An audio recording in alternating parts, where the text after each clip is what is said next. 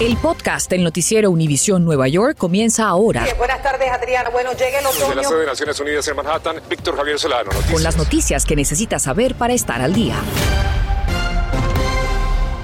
¿Qué tal? Buenas tardes. Les saluda Adriana Vargasino. Y Víctor Javier Solano, como siempre, gracias por acompañarnos. Comenzamos con la violencia en el subway luego de que un hombre de origen mexicano saliera de su casa para ir a un almuerzo y en el camino fuera baleado mortalmente dentro de un vagón. Gary Merson conversó con un vecino que lo conocía y además nos habla de las estrategias que contempla el alcalde Adams para combatir a la violencia. Me parece que hasta ahora nada se está poniendo mejor. La violencia le quitó la vida a otra persona que no se asocia a actividades ilícitas. Sin embargo, este ataque apunta a problemas mentales, ya que este hombre que la policía busca disparó aleatoriamente, quitándole la vida a Daniel Enríquez, dejando a sus allegados devastados. Nos presentamos a donde vivía. Era muy tranquilo, muy generoso, muy, muy buena persona. Y todo el mundo que lo conocía you know, le cayó bien y eh, fue una lástima. Esta persona nos fue identificada como su pareja y nos dice haber quedado impactado por el hecho y que era alguien íntegro e interesante. Enríquez era descendiente de inmigrantes mexicanos y trabajaba en Goldman Sachs. La víctima habría abordado el tren Q en esta estación que es la más próxima a su vivienda, solo una esquina de su casa y las autoridades ahora estarían analizando las cámaras de seguridad para saber dónde su atacante abordó el vagón. En Harlem, el alcalde se refirió al tema. De acuerdo a reportes policiales, los tiroteos y las víctimas han disminuido, pero siguen siendo motivo de preocupación. La semana que recién finalizó, hubo 26 tiroteos que dejaron 31 víctimas, y en lo que va de año ha habido 447 incidentes que han dejado 526 víctimas. It is my responsibility to keep New Yorkers safe. Es mi responsabilidad mantener los neoyorquinos seguros, dijo el alcalde. Y como una forma de inspirar confianza, Adams abordó el tren desde Manhattan hasta el Bronx, donde tuvo interacción con algunos pasajeros. Nuestro equipo lo acompañó y a pesar de todo el cordón de seguridad, el mensaje que había dado insistía en la tecnología que busca implementar.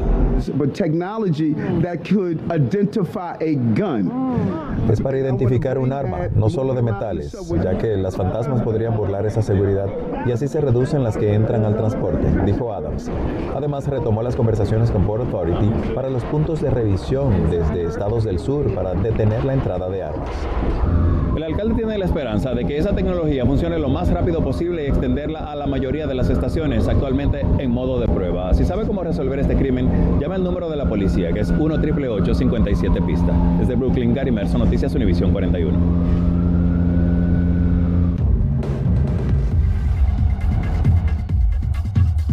Y pasamos con una alerta local. Se entrega a las autoridades el joven de 18 años que presuntamente conducía la motoneta desde la que un pistolero disparó el tiro que mató a una niña de 11 años en el Bronx.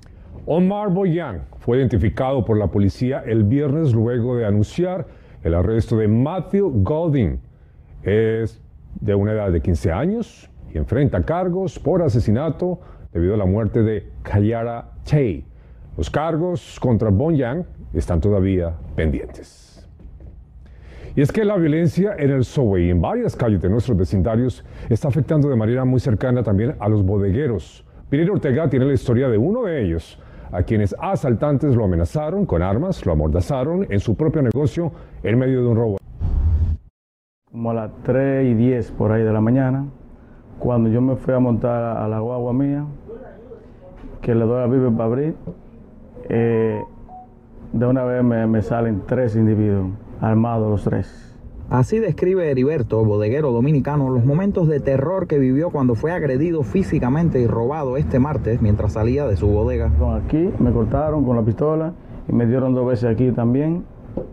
Al salir de la bodega ubicada cerca de la calle 165 y la avenida Amsterdam en Washington Heights, Heriberto dice que los tres sujetos lo siguieron hacia su camioneta. Allí lo dejaron amarrado y luego entraron a la bodega y se robaron 7 mil dólares. Este es el vehículo de Heriberto. Él nos cuenta que estuvo aquí sentado por 30 minutos. Primero le amordazaron su boca con tape y también le amarraron sus manos con su propio cinturón. Esto, esto es un caso que podemos ponerlo de ejemplo de lo que está sucediendo, pero no es un caso aislado. Eso está sucediendo ahora con mucha frecuencia.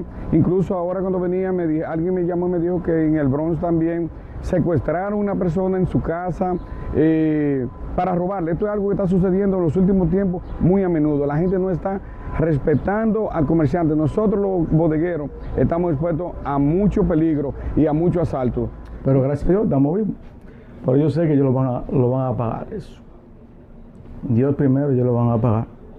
La Asociación de Bodegueros y Pequeños Comerciantes está ofreciendo una recompensa de 5 mil dólares por información que lleve al arresto de los sospechosos. Pueden llamar al número 646-281-9335. En Manhattan, Peter Ortega, Noticias Univisión 41. Entre tanto, tres mujeres pierden la vida en un accidente vehicular al salir de una fiesta de Sweet 16 el sábado en la noche en New High Park, Long Island. Aparentemente, el responsable de la tragedia fue un conductor en estado de embriaguez. Las víctimas mortales iban en el asiento trasero de un Mercedes-Benz cuando fue chocado por un Lincoln Town Car con seis personas a bordo. Danton Lennon, el conductor de 22 años del Mercedes, enfrenta ahora cargos por homicidio vehicular y conducir intoxicado. Y de otro lado, la escasez de fórmula de bebé sigue afectando a la nación y la ciudad de Nueva York decide tomar cartas en el asunto. En el área triestatal se registra escasez de este vital producto en un 43% de los negocios. Esta orden ejecutiva que busca poder tomar acciones contra cualquier minorista que busque capitalizar esta crisis aumentando los precios. Nos referimos obviamente a la decisión del alcalde Adams de declarar el estado de emergencia para la ciudad. Para reportar precios abusivos, usted solamente tiene que visitar el sitio web nyc.gov diagonal DCWP o llamar al 311 y decir la palabra overcharge. La buena noticia es que ya hay más fórmula en camino luego de que el presidente Biden invocara la ley de producción de defensa para ordenar a los proveedores a que justamente prioricen la entrega de estas leches y ordenar además importar fórmula del exterior siempre que cumpla con los estándares de salud y también de seguridad estadounidenses. Estás escuchando el podcast del noticiero Univisión Nueva York. Brooklyn es el condado de más rápido crecimiento en la ciudad de Nueva York, pero enfrenta grandes retos como es el acceso a vivienda asequible, a pesar de que ha dado muestras de un crecimiento económico después de la pandemia, con casi una tercera parte de la población residiendo allí. Y como les decía, aunque la violencia está bajando y la economía mejora, uno de los mayores retos sigue siendo la vivienda asequible. En el 2019, la mitad de todos los hogares pagaban menos del 30% de sus ingresos. Más de una cuarta parte dedicó al menos la mitad de sus ingresos al alquiler de vivienda.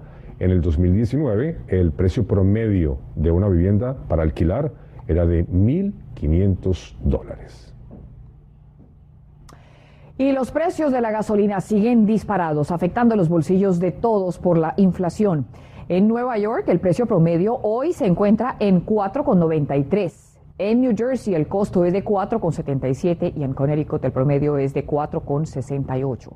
Ante este panorama, los taxistas de la Gran Manzana salen a exigir un aumento de sueldos y tarifas para que puedan tener ganancias. Nuestra Berenice Garner asistió a la manifestación y nos tiene sus exigencias. ¿Cómo están? Efectivamente, una línea de taxis, como pueden ver ustedes aquí, llegaron hoy frente a la de Nueva York a exigir que por favor piensen en ellos ahora que están analizando en cuánto va a ser el aumento que les van a dar. Ellos dicen que además de la pandemia han tenido que enfrentar los altos costos de la gasolina. Sí se puede, sí se puede. Estos taxistas piden un aumento en sus ganancias. 25 dólares la. La audiencia pública de hoy. Mientras la Comisión de Taxis y Limosina está realizando una audiencia pública para conocer sus ingresos y gastos. Primeramente no ha subido la tarifa en 10 años. Eso es mucho. Y todo, la inflación, los gastos, reparaciones, todo cuestan mucho. Sobre todo los altos costos en la gasolina. Se calcula que al final de este año los conductores habrían pagado 5 mil dólares más solo en el combustible. Lo que Richard nos está explicando es que en lugar del recargo de 2.50, que es el original, cuando la persona se sube al taxi, ahora lo suban a 3 dólares. El otro taxista nos explicó que una carrera, digamos, como al John F. Kennedy, en lugar de 52, que es ahora lo estándar, sea 70, y que la guardia le aumenten 5 dólares Sí, sí. Que en realidad la guardia está demasiado barato. Y para Kennedy lo mismo, 52 no es nada. Dos horas serían sin tráfico y de vuelta. Pero cuando usted agarra tráfico y ya no son dos horas, son tres horas. La Alianza de Taxistas de Nueva York desearía que un profesional del volante se gane un promedio de 25 dólares la hora. Pero Luis no sabe cómo calcular lo que gana actualmente. Lo único que usted sabe en sus matemáticas es que no le está dando. Claro que no. Nos, está saliendo con decirle de que yo para pagar mi mortgage ya no lo puedo pagar. Yo estoy pagando con mi retiro que tengo, que me dan. Con eso estoy cubriendo. Muchísimas gracias. Bueno, esta es la historia de Luis, un taxista de nuestra área que vio su medallón devaluarse y con él también su retiro es sumarse. En Nueva York, Berenice Garner, Noticias Univisión 41. Bueno, y con la pandemia muchos aspectos de la vida cotidiana se complicaron, entre ellos el cuidado infantil. Y nuestra Mariela Salgado nos cuenta sobre una ayuda en camino para ayudar con estos costos. Efectivamente, y esto va a ser una gran ayuda para miles y miles de personas, no solamente para estos padres que tanto necesitan apoyo con el cuidado de sus niños, sino también que habrá más proveedores que podrán dar estos servicios gratuitamente. Este padre nos habla de lo difícil que ha sido cuidar a su hijo. Yo soy madre y padre. ¿Cómo lo ha hecho ahora cuando uno no tiene quien se lo vea? ¿Usted tiene para pagar cuidado infantil? No, eso es lo que estoy atrás, que me ayuden para eso. Pero su vida y la de su hijo cambiarán. La gobernadora Hochul anunció que aumentarán la ayuda financiera para que familias como la de él puedan cuidar a sus hijos. Para abarcar más familia o sea que miles de familias que anteriormente no calificaban, ahora califican y van a recibir naturalmente esos eh, beneficios. La Oficina Estatal de Servicios para Menores y Familias abrirá a partir de agosto la elegibilidad para aquellos que vivan hasta el 300% por debajo del nivel federal de pobreza. Antes era hasta el 200%. Un ejemplo es una familia de cuatro con un ingreso anual de 83 mil dólares. La ayuda también viene para proveedores que están en zonas consideradas como desérticas o poco accesibles, que ya tenían licencia antes del 18 de enero de este año y que desean aumentar su capacidad en sus centros de cuidado infantil. Esto incluye también a las proveedoras que están en sus propios hogares eh, proveyendo cuidado infantil que son ya negocios más pequeños de 3, 4 o 5 niños. Pero no dejan de ser importantes. Son muy importantes. Un gran número de padres optan ahora a dejar sus niños en un sitio más pequeño por temor naturalmente a la pandemia. ¿Qué nos puedes decir de las personas que están indocumentadas? Si yo no tengo papeles o no estoy documentada, ¿puedo acceder a esta ayuda? No, desafortunadamente no logramos ese aspecto. Según nos dijo la Oficina de Gobernación, este compromiso de 7 mil millones de dólares estará disponible por cuatro años. En Manhattan, Nueva York, Mariela Salgado, Noticias, Univisión 41. La farmacéutica Pfizer anuncia que sus tres dosis de la vacuna pueden proteger a los niños menores de seis meses hasta los cinco años contra el COVID-19. Según un análisis preliminar, su vacuna tiene más del 80% de efectividad. La porción de sus dosis pediátricas son una décima parte de la que se aplica en los adultos. El próximo 15 de junio, el Comité Asesor de la Administración de Medicinas y Alimentos, que conocemos como la FDA, se reunirá para discutir sobre las vacunas pediátricas contra el coronavirus. Muy bien, y de otro lado, atención, los colombianos en el exterior ya empezaron a votar hoy para las elecciones presidenciales 2022 del país. La votación anticipada va desde hoy lunes hasta el sábado 28 de mayo. Las personas que inscribieron la cédula en Nueva York y en Connecticut podrán votar en el Consulado de Colombia en Manhattan desde las 8 de la mañana hasta las 4 de la tarde. Aquellos con cédulas inscritas en Nueva Jersey podrán votar en el Consulado de Newark. De otro lado, el día de las elecciones es este domingo 29 de mayo y pueden votar en el lugar en donde inscribieron su cédula de 8 de la mañana a 4 de la tarde. El consulado en Nueva York habilita 8 puestos de votación y el consulado de Newark tiene 10. Gracias por escuchar el podcast del noticiero Univisión Nueva York. Puedes descubrir otros podcasts de Univisión en la aplicación de Euforia o en univision.com diagonal podcasts.